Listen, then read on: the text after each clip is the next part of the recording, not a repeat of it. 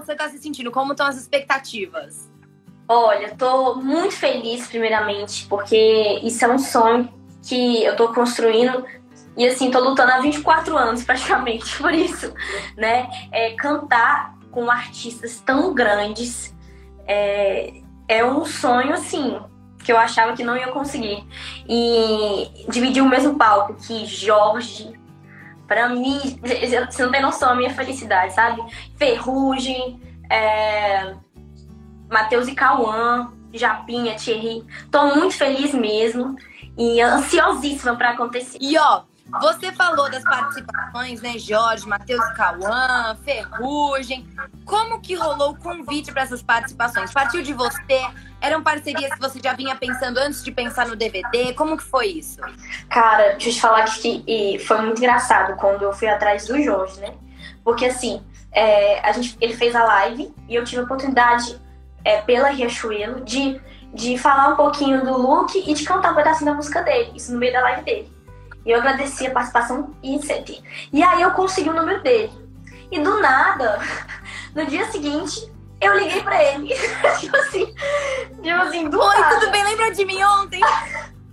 Aí eu tô assim, não, meu Deus, não vou fazer isso. Não, não, eu fiquei nervosa, tremendo. Cheguei e liguei, falei. Aí ele, alô? Aí eu, Jorge? Oi, Jorge, tudo bem? Então, e você não me conhece, né? É, acho que ele lembra mais ou menos de mim, nunca falou comigo, mas eu participei de sua live ontem e eu contei um pouquinho da minha história e falei, você grava uma música comigo? Aí ele ficou meio assim. Na lata, assim, já. assim. Aí eu peguei, aí ele falou assim, gravo. Aí eu fiquei assim, não, não é possível. Aí eu falei, é isso ele, mesmo? ele, pensei, ele deve, gravar não, né? Porque é, às vezes tem gente que fala na hora pra, né, pra educação e não, e não faz, mas. é, e aí fiquei com aquilo na cabeça, né? E também convidei o Matheus. Nesse dia, mandei um direct, né? E ele aceitou. Aí eu falei, meu Deus. E quando Meu eu estava prestes, isso foi em julho. Quando eu estava prestes a gravar o DVD, infelizmente, é, não aconteceu na época que eu estava, eu estava esperando, né? Por questões de mudança também de empresário. E, então teve um atraso. E aí, aí eu, eu deixei pra trás, né? E aí o que aconteceu? É, eu fui pra Goiânia e do nada é, umas pessoas que eu conhecia foram pra casa dele também. E aí é, uma amiga minha também foi e nós fomos pra casa do Jorge. E aí ele cozinhou até um arroz muito bom, muito bom, né? Que É, isso, hein? Foi de ligação, assim, sem conhecer, já pra almoço lá E aí ele falou, pois é, menina. E foi do nada, porque eu nem tava esperando a participação dele. E aí isso aconteceu em Goiânia, porque eu, comecei, eu fui pra Goiânia pra compor, né? Com, escolher meu repertório. E quando eu cheguei lá, é, aí acab- acabamos indo, né? E aí ele cozinhou. E aí a gente comeu e falei, Jorge, você lembra aquele dia? eu te liguei, então, o DVD vai ser dia 9 e tal. E aí eu contei um pouquinho da minha história, da, da minha luta. Quando foi isso? Desculpa, quando foi esse almoço? Ah, faz o quê? Uma semana. Nossa, então. Como assim tem pouquinho tempo? E aí? Pouquíssimo tempo. Eu acho que Deus faz as coisas assim na hora certa, sabe? Porque eu não tinha pretensão nenhuma, né? Até é, de encontrar com ele, de falar, de ligar. Eu já tinha achado que não, não ia acontecer. E aí eu convidei ele para participar. E ele, com, pela educação dele, ele, assim, é uma pessoa muito massa. A esposa dele é incrível, Raquel também, muito fofa. E aí é, eles estoparam ir e ele topou participar. Ó, e também você já tem um álbum, né, de 2018, que é o Gabi Martins, mas ele não tem DVD, né? Ou tem? Na verdade, eu tenho esse álbum que foi gravado em 2018, até com o Pepato. Ele tem, ele tem é, é, um álbum DVD que tiveram músicas é, que foram muito especiais. A Neném tava com 45 milhões, chegando aos 45. E teve também Raiz ou Nutella, que esse ano bombou muito. Coração Ansioso. E músicas, é, digamos que bem românticas, né? E essa é diferente da sua nova era, você diria? Essa, é- essa era tá romântica ou tá mais sofrência, mais agitada? O que, que você acha? Eu acho que esse DVD tá uma Gabi mais madura e o estilo que ela quer seguir. Eu acredito que essa Gabi, em 2018, ela. É, amadureceu muito e antes ela não sabia o que ela queria, sabe? Mas hoje ela sabe. E mas ela precisou viver e passar por muita coisa. então é bem diferente o estilo.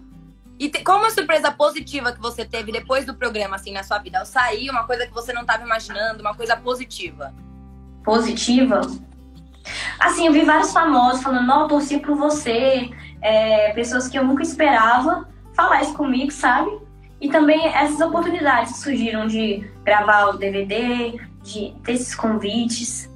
É, eu não esperava que isso poderia acontecer, mas eu acho que o, o Big Brother deu uma vitrine enorme, né? E, e me proporcionou muitas coisas boas.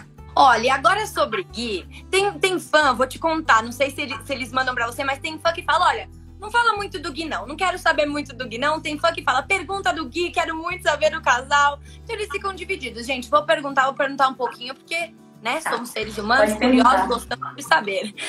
e você escreveu covardia para ele, certo? Isso você nunca, nunca escondeu. Ele até participou do clipe, foi super legal o clipe, inclusive. E como que foi esse processo de escrever a música? Foi assim que você saiu? Ou foi um tempinho depois? Ou lá na casa você já estava pensando em escrever alguma coisa sobre isso? Como que rolou? É porque, na verdade, eu sempre escrevi o que eu sinto ou o que eu vivi, sabe? E na casa, ficar dois meses meio sem escrever foi, assim, uma tortura para mim. Mas não e dava eu... pra você pegar um caderninho lá, escrever alguma coisa? Não, até mesmo quando eu ia pedir o Gui namoro no prato, a Mari levou menos 300 estalecas. Nossa! Não pode escrever. Então, é então não podia escrever e eu fiquei com aquilo na cabeça. Nossa, falei, quando sair eu vou escrever tudo. E aí eu, eu no dia seguinte, é, eu comecei a escrever várias músicas. E aí a gente não tinha tido, a gente não teve a oportunidade de conversar. E quando eu sugeri da gente se encontrar pessoalmente, acabou que ele, naquele momento, não se sentiu preparado, uhum. sabe? E aí, é... e aí ele foi uma ligação, né, de madrugada, e aí decidiu terminar. E aí eu peguei e fiz essa música com raiva. Falou, pronto, agora é a hora, meu filho. Se você quer, Sim. uma música, vem um sucesso aí. Mas depois eu falei, eu falei até pro Gui, assim, falei com ele. Aí ele, na hora, ele ficou chateado, eu também fiquei chateada com, com algumas coisas. Mas depois a gente fez as pazes, né? Se deu super certo. E eu falei, na, quando eu fiz o clipe Covardia, né? Eu sugeri para ele, né, pra, pra gente pegar essa música que era tão difícil para nós dois e transformar é, em algo positivo, até para os fãs, até para o público. E ele topou.